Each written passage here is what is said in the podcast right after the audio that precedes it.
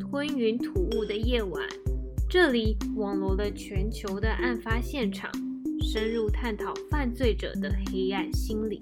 不过，我们不是 FBI，也不是 CSI，我们是台湾版的美女纠察队。珊珊、丽丽，该是出任务的时候了。各位听众朋友，大家好，欢迎收听《吞云吐雾的夜晚》，我是丽丽。今天要讲的案件叫做三丰百货倒塌事件。我之所以会发现这个案件，是现在因为疫情的关系，所以大家都关在家里，尽量呢避免人与人的接触，所以。每次工作一整天玩很累的时候，就会想说好，那我晚上就要来放松一下，好好的看一部剧，就会开始浏览说 Netflix 上面有什么样的剧可以收看。然后在浏览的时候就看到啊，诶，韩国出了这一部《我是遗物整理师》，它的片名还蛮特别的，打破我对韩国戏剧的一个刻板印象，因为以前看韩国戏剧，你就会觉得说。哎，大概又是爱情浪漫片了吧？啊，或者是总裁配上小资女的这种剧情。但是，一看到这个片名，我就觉得很特别，因为我从来没有看过像是遗物整理师这种行业。那我稍微简单介绍一下遗物整理师的剧情。那它主要是由一对父子，他们是从事遗物整理师。但是有一天呢，他爸爸就因为某一些关系，所以他就。离开了这个儿子身边，那儿子从小到大都有自闭症这个情况，所以他就没有办法好好的跟人家哦人与人的沟通啊，他可能只能用别种方式来表达。自从他爸爸去世之后呢，他就和叔叔展开了。遗物整理师的旅程。那在过程当中呢，他也看了很多不一样的故事。那我觉得我们观众在看这部片的时候，有点像借着遗物整理师的眼睛去看剧情当中不一样的故事。我觉得这部剧有两个特别之处。第一个特别之处呢，就是它带给观众一个反转。意思就是说呢，我们一般人如果要认识别人的时候，一定是别人活着的时候认识他嘛。这个阶段就会从陌生人到朋友，接着如果比较亲密的话，就可能会到伴侣的阶段。但是遗物整理师是怎么样认识一个人呢？他就用遗物的方式去认识死者。不管是死者的个性啊，或者是他跟家人朋友的关系如何，以及他在生前最后的遗愿是什么，有没有未完成的？第三个是最重要的，就是如果有未完成的心愿的话，在剧中遗物整理师就会帮他完成。不过我觉得这部片里面也掺杂了很多调查案件的元素，你不要看它好像是一个清新小品。他是会用一些把字显影出来的技术，以及询问一些重要的关系人，然后借由种种的线索，最后找出诶死者的遗愿是什么，然后要怎么样帮他完成。在看这部剧的时候，我心里就非常好奇一个问题。我就在想说，这个世界上真的会有衣物整理师这个行业吗？所以我就上网搜寻了，就发现香港林英就有报道说，其实韩国这部《我是衣物整理师》，它有一个原型是来自现在四十六岁的金星星。他星星有点难念，星是新闻的星，然后第二个星是在天上的星星。二零零九年，他就开始做遗物整理师这个行业哦。他也算是韩国最早出现的遗物整理师，因为他上节目嘛，所以主持人就问他说：“诶，那你当初入行的契机是什么啊？”他很感性的说道：“因为小时候呢，我有一个很亲近的朋友去世了，他在参加葬礼的时候就发现旁边有一位殡葬。”规划师，他就觉得说，如果以后我长大从事这样的行业，好像也不错。所以呢，他就后来因为朋友的介绍之后进入了这个行业。那没想到呢，一做就做了十年之久。在这篇报道里面也有提到说，金星星他在这整个十年的生涯里面有没有遇到最深刻的事情？他就说他曾经着手处理过一个案件，那这个案件是有一个儿子，他就杀害了他妈妈，而且这个妈妈的尸体呢，在房间里沉尸了八个月，所以他刚进入到这个屋子里面的时候，整个都是臭气冲天。那一次的印象就让他非常的深刻。金星星在这十年的生涯里面有深刻的事情。丽丽，我看这部片的时候，也有看到一个重要的关键事件，也让我印象非常深刻。虽然我这样转好像有点硬，不过我还是继续的讲下去。三丰百货倒塌事件呢，是在我是遗物整理师的第一季第八集三十六分四十七秒的地方。之所以会播到这一边，是因为主角的父亲他曾经遭遇过这个事故。这出剧就追溯了当时他爸爸遇到这个事故的情况。韩国各家媒体都到现场进行了报道。在轮播的电视画面当中，可以很清晰的看到三丰百货 A、B 栋中间连接处是整个塌陷的。我当时看到画面的时候，我只有一个感想。觉得非常的奇怪，这栋楼怎么可以倒成这样？我没有看过一栋楼可以倒成这么严重的。于是我就马上把我是遗物整理师这部影集暂停，让这个画面停留在电视机轮播的画面上。接着我就直接上网查询，说这一栋楼到底是发生了什么事情。在我查询完大概不到十分钟的时间，我的手机突然跳出一则讯息。你们觉得是谁传讯息给我？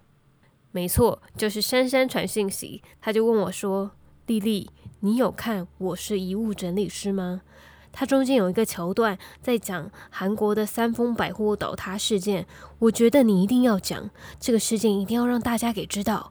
那我就说不用担心，我已经把所有的细节都记下来喽。你们觉得这个是不是珊珊与丽丽双胞胎心电感应的一个事迹呢？或许人们所羡慕的心电感应就是这样的一个形式吧。这边我稍微为大家唱一下数来宝，只能说吞云吐雾需要支援，珊珊就会前线支援。接下来就进入到这个事件的背景，三丰百货位于瑞草区。它又位于首尔的副都心江南地区里面。那因为首尔是首都嘛，所以它就有很多的公共设施，像是国立图书馆啊、大法院都在这个区域。三星集团的总部也是在瑞草洞。我们只要搭乘首尔地铁二号线抵达江南站，就可以到瑞草区。然后瑞草区呢，其实是一个非常潮的地方。怎么说呢？是因为大概在一九七零啊、一九八零年代，当韩国人还是有一点排外，然后还是觉得说，诶，在路上看到外国人会有一点恐惧的时候呢，瑞草区其实就是当时韩国少数有蛮多外国人聚集的地方。不过瑞草区不是一开始就是这样子的。我有看到另一篇文章，它是我在星期日生活上面看到的一段文字。现在的首尔江南总共包含有三区：江南区、瑞草区跟松坡区。用现在的眼光来看，就会发现这三区就是超级有钱人在住的地方。不过，经由摄影师金基赞在一九八零所拍摄的一系列照片当中，就可以发现，其实江南地区在一九八零年代并不是长这个样子的，有一些地方还是很破旧的农地，或者是很荒郊野外，所以很多人来看摄影师的展览的时候，感到非常的惊讶，因为他们没有想过江南地区在一九八零年代。讲的是这一番景致。经济站摄影师呢，在一九七零年代就搬到松坡区的地方居住。后来呢，这一区就建了越来越多的公寓，有一些比较矮的山坡地呢，就被铺成平地去建大楼。在一九八八年呢，汉城举办了奥运，所以就加速了这整个地区的发展。那摄影师在当地居住的时候，发现他的城市发生了这些变化，心里也觉得非常的惊讶。他没有想过，原本农村的地段呢，到最后会变成全韩国最富有的富人区。这边要再特别提及一下，韩国在一九八八年举办了夏季奥运会，因为这个时间点非常重要，它就是带领韩国走向现代化以及民主化的一个重要的时间点。当时据资料的说法是，首尔因为要应应快速发展，每周至少要新建十栋高楼大厦。那三丰百货呢，就是在八零年代末期用钢筋混凝土建成的，总共是有包括 B one 到 B four 跟。一楼到五楼，总共有九层楼的一个高楼大厦，它是由首尔的乐色掩埋场改建而成。那它整个占地呢是有一万五千平方公尺，它在当时呢是仅次于乐天百货的第二大高级百货。接下来就让我们进入到案件的详细细节。这个事件发生在一九九五年六月二十九号。这一天，大家都赶着去三丰百货上班。里面的设备经理李永洲也是一样的，所以他在早上八点零五分就进去他的办公室，想说昨天夜班警卫留在他桌上的纸条是写了什么样的内容。他仔细看过之后呢，就发现夜班警卫在昨天凌晨的时候就有听到屋顶传来奇怪的声音，所以李永洲就决定说他要去屋顶查看一下到底发生了什么问题。去到屋顶的李永洲看到屋顶地板上有裂缝，但是他并没有很惊讶，因为他知道这个裂缝是因为两年前冷气拖行的关系所造成的痕迹。而且还有另外一个原因让他不会这么的紧张，因为三丰百货刚刚通过官方的安全设施检查。韩国的安全检查相对于以往又变得更为严谨，因为几年前韩国曾经发生瓦斯爆炸以及桥梁倒塌事件，而且出事的原因都是因为施工不当的关系，所以在检查这方面，韩国的官方又更加的谨慎。那这边来补充一下这两个事件的详细的过程。瓦斯爆炸事故又称之为大邱上人动气爆事故。大邱地铁都市铁道一号线当时正在施工，工人们挖了非常深的坑道，这坑道总共深有七十七公尺深哦。但是工人们就在挖的途中不小心把瓦斯管线给挖破了。最后引发大爆炸。那在这整个事件当中呢，总共有一百零二人死亡，两百零二人受伤。所以这个事件在韩国的历史当中是非常严重的瓦斯爆炸事故。那另外一个事件呢，又称之为圣水大桥事件。桥墩倒塌，它是发生在一九九四年的十月二十一号早上七点半左右。那这个时间刚好是大家正要去上班上学的通勤时间。不过呢，突然间桥的中间就硬生生的断落了，造成有六辆小客车以及一辆公车直接就坠落到汉江。这场事故总共造成了三十二人死亡，十七人受到重伤，而且啊，这个死亡人数大部分里面都是非常年轻的生命哦。光是那一台公车站的死亡人数就有二十九人，而且这台公车上面载的都是刚要准备去上学的高中生，年轻生命就这样子陨落了。大家一定很好奇，为什么圣水大桥会突然倒塌？这是因为圣水大桥它盖的一个工法跟过去韩国盖桥梁的工法很不一样，它是使用特殊悬梁桥工法。那这个工法非常注重说，你每一支钢条的长度啊、粗细啊、角度都要经过精密的计算，它才可以稳定的合起来。但是呢，当时韩国的国内技术并没有这么的发达，所以他们就想。想要学非常前卫的一个设计，但是他就觉得说有支撑就可以了。实际上他可能误差有十公分或者是五公分，但是有一点点误差都不可以。所以就是因为这个大概几公分的大概，才导致说这场意外的产生。讲到建筑物的定期安全检查，就会让我想到最近我也看了一部台剧。我相信大家应该是有看过，因为非常的火红，最近才刚完结篇，叫做《火神的眼泪》。在剧情当中，他就会描述消防员他在工作期间会遇到哪一些困难，还有他们可能在帮助别人的时候，以及在顾虑自己中间有一些角色的拉扯。火神的眼泪自己也有 podcast 节目，大家如果有兴趣的话，可以去支持他们。另外呢，法克电台最近也有邀请。消防员去上他们的节目，去讲述说：“诶，你们的真实生活当中，真的会遇到《火神的眼泪》里面所演的这些事情吗？”消防员说：“的确是有的，因为他有一次呢，遇到一位妈妈，这位妈妈就打电话，就叫消防员赶快来，因为他的小孩流鼻血了。但是流鼻血这件事情是可以自己处理的。”不过，如果妈妈要坚持送医院的话，那当时他就是中和的消防员嘛，他就说那就送中和附近的医院就可以了，进行简单的止血。但是妈妈很坚持的说，希望让他的小孩可以送到台大医院做一些缜密的检查。可是消防员就会需要去分配医院的量能。举台大医院为例的话。他其实一直以来，不管什么时候，他的医院都是满床的情况。所以今天你要再让这个病人再进去的话，你就会增加台大医院量能。所以如果你是什么样辖区的消防局，你就会送到附近的医院去进行治疗，而不会又特地的送到台大医院。他在节目当中有做这样的一个解释。拉回到三丰百货案件，现在是早上的十点零五分。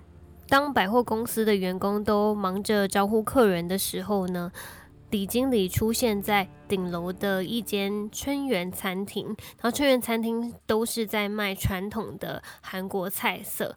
那在里面呢，李先生就很烦恼，因为。听春园餐厅的员工说，他们的餐厅里面有一根柱子的周围出现了一个巨大的裂痕，他们跟客人都觉得很紧张，想说是发生了什么事。领经理呢就思考了一番之后，他就决定说先关闭春园餐厅。把其他的路口都封起来，让人家不要进来这个区域。李经理处理完这件事之后呢，回到他的办公室，立刻拿起电话筒打给其他楼层的楼管，说：“你们千万不要把消息透露给客人，因为这样可能会引起客人的恐慌。”时间滴答滴答的过，到了中午十二点半。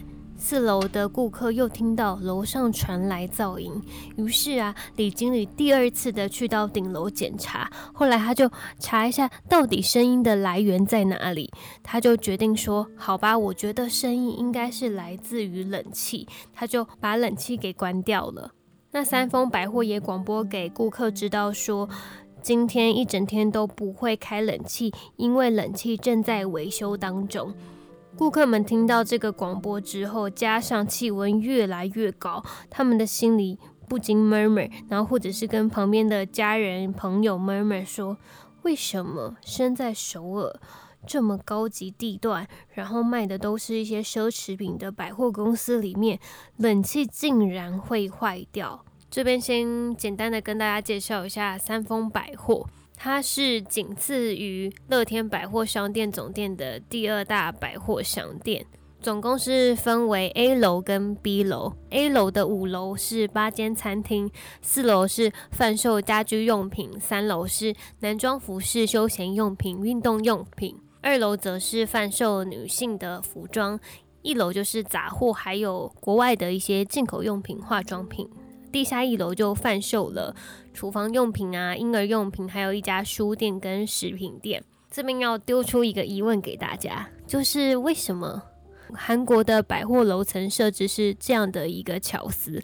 而且不仅韩国，而是全世界还有台湾的百货公司设计，其实都是像这样子的。顶楼是高级餐厅。然后中间是让大家可以逛的地方，有一些服饰店啊，或者是运动用品店。而地下一楼呢，也是比较平价的餐厅。为什么百货公司要这样设计呢？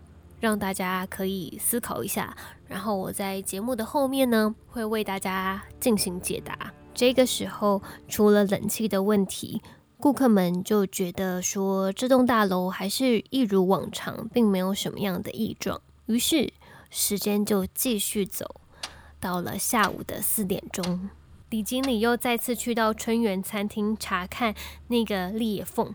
结果一看不得了，发现裂缝已经慢慢扩张成十厘米的宽度。他心里觉得有不安的想法，于是他赶快跑去跟百货大楼的老板讨论，说这个情况应该怎么办。在讨论的场合当中啊，有结构工程师，还有建筑师，四方的会谈当中啊，建筑师就强力的建议老板说。三丰百货现在必须关起来，然后进行紧急的维修，不然再这样下去的话，很有可能造成很大的危险。但是老板一听到这个建议，好像开启了某一个机关一样，他就说：“不行，你知道我们三丰百货一天的营业额多少吗？只要关闭一天的话，我们会损失多少钱呢？那如果我们关闭之后没有发生什么事情的话？”那这一天的钱你是可以负责的吗？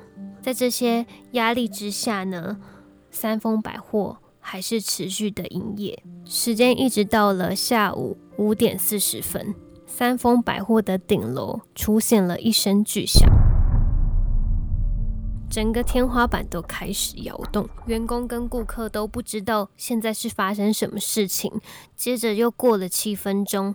三丰百货的顶楼又传出更大的一声巨响，而这声巨响也让三丰百货的警报器全都响起了。听到警报器响起的顾客跟员工全部都仓皇而逃，直奔三丰百货的门口而去。结果才奔不到二十秒，整个大楼就倒塌了，直接从顶楼的春园餐厅那根柱子的裂缝坍崩到五四。三二一，还有地下室全部都已经变成一块又一块的尘土。我当时看到电视机轮播的那个画面，我相当的震惊。我会把当时的画面放在吞云吐雾的 IG 上面，大家可以一边听，然后一边搭配着照片看，你就会非常的跟我一样不可置信。第一天的搜救可以说是场面有点混乱，因为全部的韩国媒体都不停的报道现场的情况。总共当时有一千名搜救人员和义工。那除了这两个角色之外呢，还有一些比较受到轻微伤势的顾客，他可能呃手可以动，脚可以动，只是背部啊或者是其他地方有一些擦伤。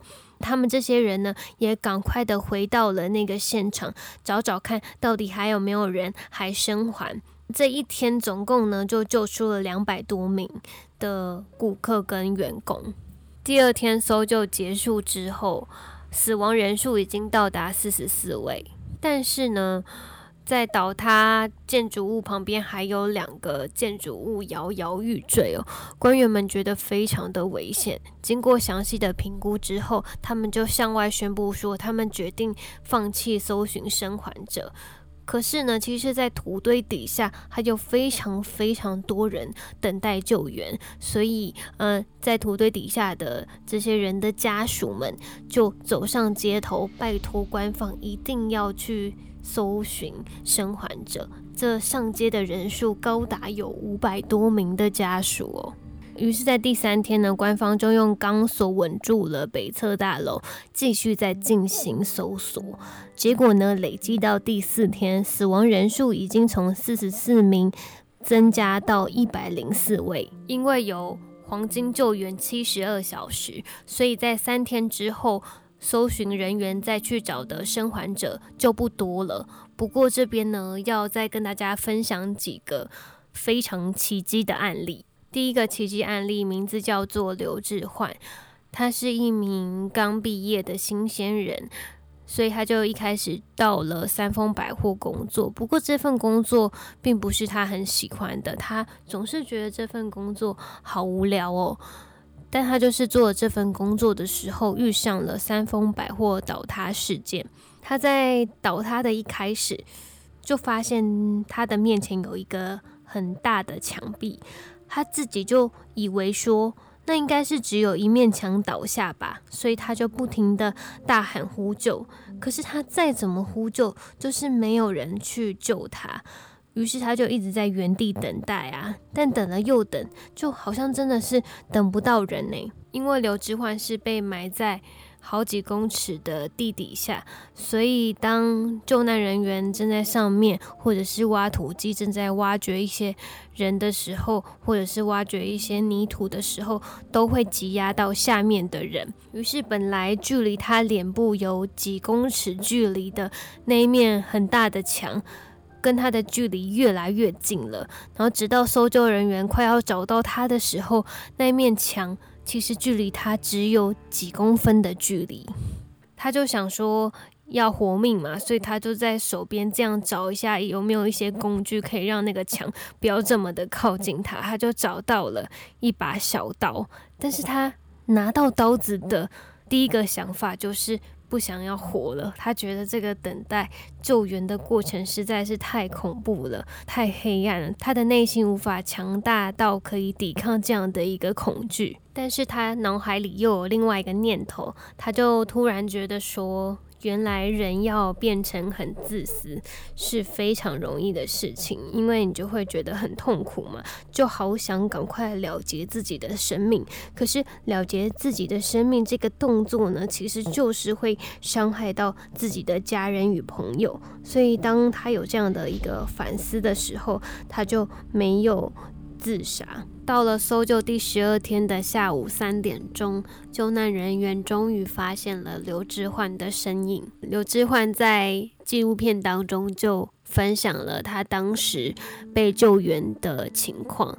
他就说：“我脚边突然打开了，出现一个空洞，而且我听到有人问我说，下面还有没有生还者？”他也说出自己的心情，他就说：“我当时被找到的时候，非常的开心，这个开心是用言语无法形容的，而且他感觉到整个身体都是轻飘飘的，好像被压在地底下的那一切的束缚都没有了。”救难人员赶快把他给救起来，送到了医院。非常神奇的，医院经过检查之后，发现他只有体重少了百分之十，其他的伤势并没有很严重，顶多就只有身体的擦伤，也没有一些骨折啊，或者是很严重的一些细菌感染。到了救援的第十五天，大家一定觉得没有希望了吧？找不到生还者。但是坚持到底就有希望。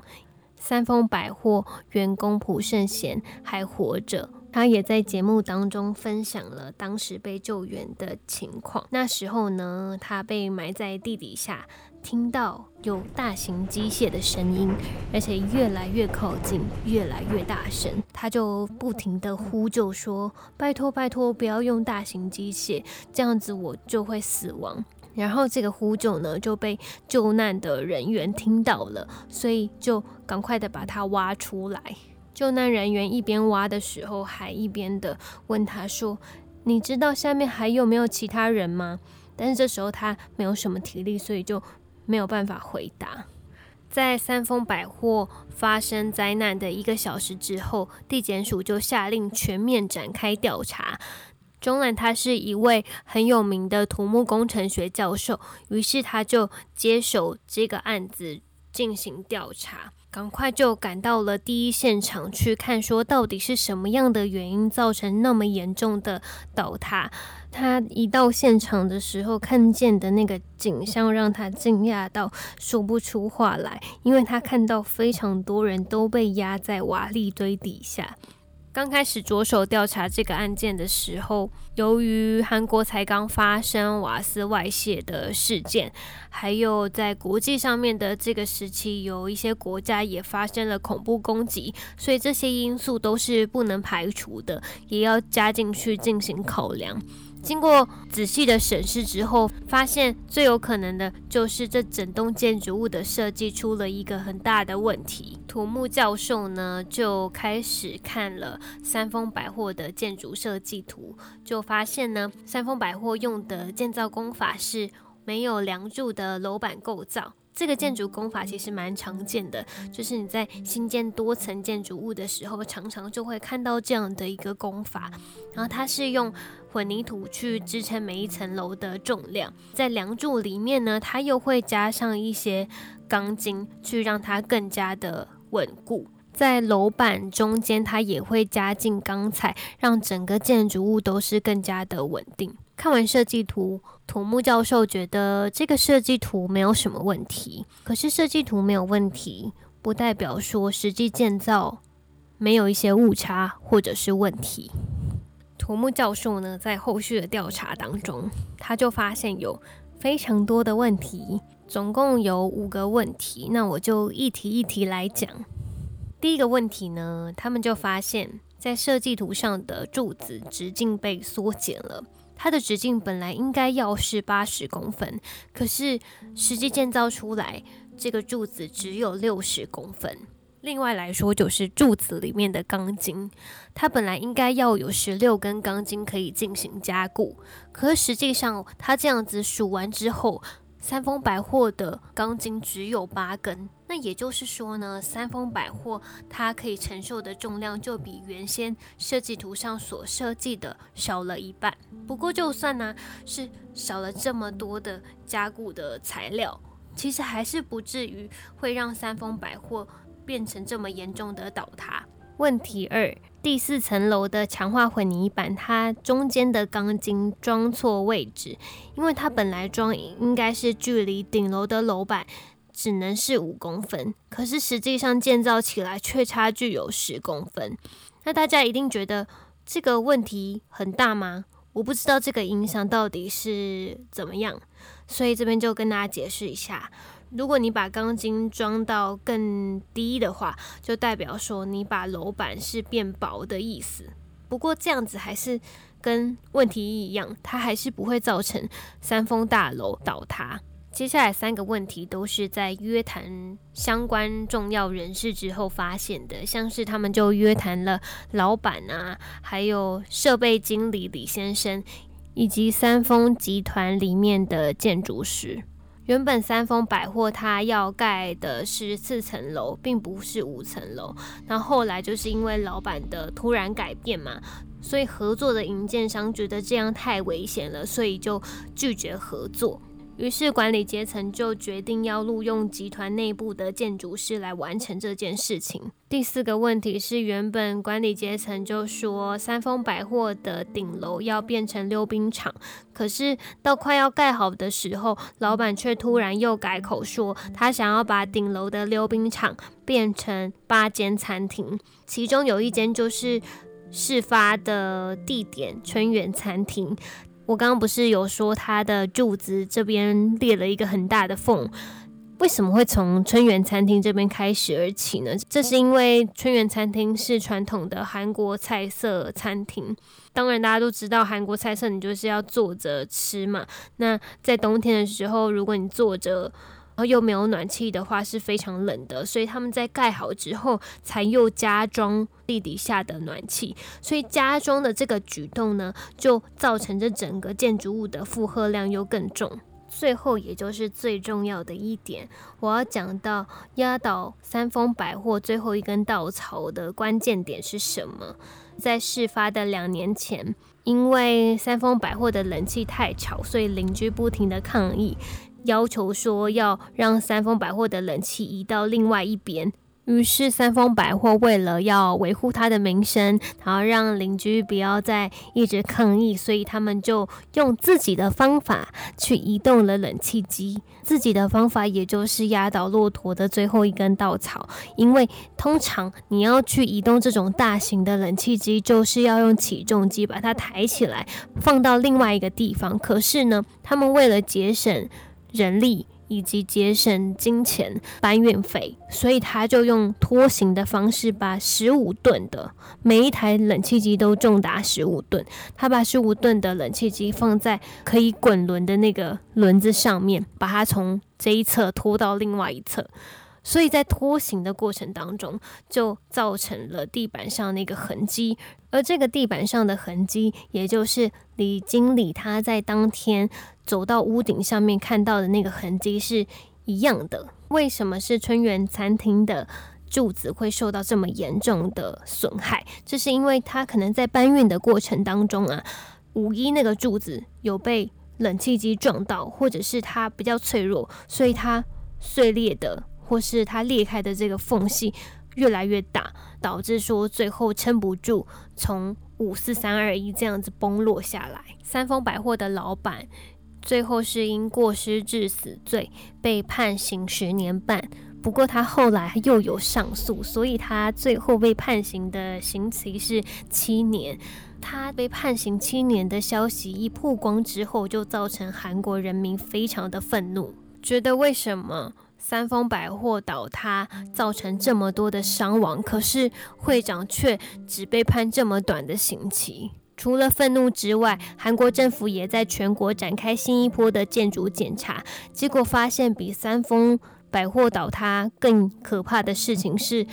韩国每七栋高楼就有一栋需要重建，而且有五分之四的建筑物是需要大幅度的修正。我看了一些资料，当时有一名知名的律师，他在三丰百货的事故当中呢，自己也失去了三个女儿。他在这个事故的时候就讲出了一个金句，他觉得人们应该尽最大的努力来工作。正是因为有一些人没有这样子做，才会导致这场重大事故的发生。那我自己的感想是，我看完这个历史重大伤痛的事件之后，我觉得他在提醒我们说，当我们沉浸在这个世界很快速的发展，有很多高科技可以使用，然后很多的机会。很多的现代化的发展，但是我们不要忘记，这个现代化的背后其实也付出了很多的代价。在享受的过程当中，其实我们也要去思考背后的这些事情是什么。然后另外来说呢，我们也要去想想说，在未来的时间当中，我们要怎么样去预防它不要再发生，而不是到最后我们才去弥补那个很大的漏洞。韩国一直没有忘记这场灾难，他从以前到现在的影视作品当中啊，有一些桥段就会演出三丰百货倒塌事故。除了遗物整理师之外，还有秋天路，请回答一九九四，巨人重返危机现场，Blake 只是相爱的关系，Ergen 巧克力，花样年华，生如夏花。这样说起来，包含的韩剧还蛮多的，但是我就是在疫情期间才知道。这个事件好像有点慢，那我是检讨，先反思三秒钟，这边继续接着前后呼应一下。我是遗物整理师的一个京剧吧，我觉得里面的一个京剧讲得很好，不知道大家有没有看过那一集？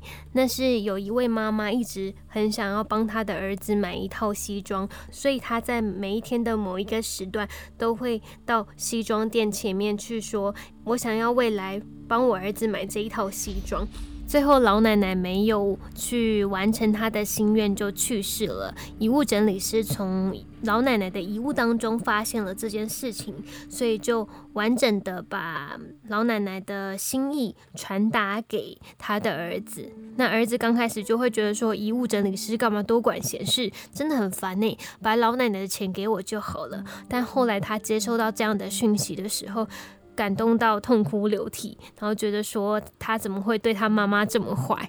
我觉得他在这一集里面讲的一个金句，让我可以呼应一下这一集。他就说，其实过世的人也会说话，像是我之前讲的那些案件啊，也都在告诉我们一些事情。那我也说过，其实并不是我去选他们，而是他们来选我，我只是像是一个媒介者一样。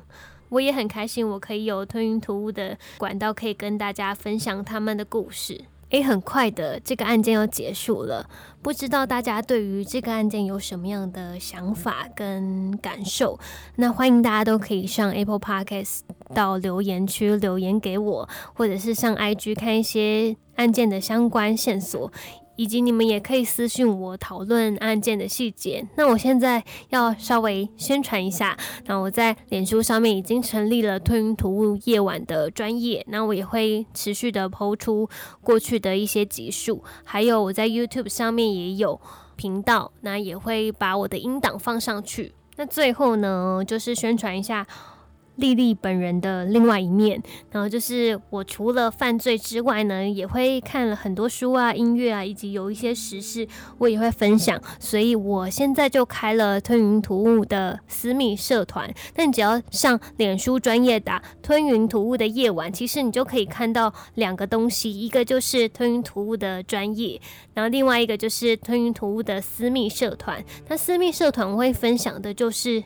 你们在犯罪节目看不到的另外一面，所以如果大家很好奇的话，或者是想要吸收新知，或者是想了解我跟我做朋友的话，就欢迎大家可以进到社团里面跟我互动。还有你想要分享资讯，也可以进行分享。那我们就下一集再见啦！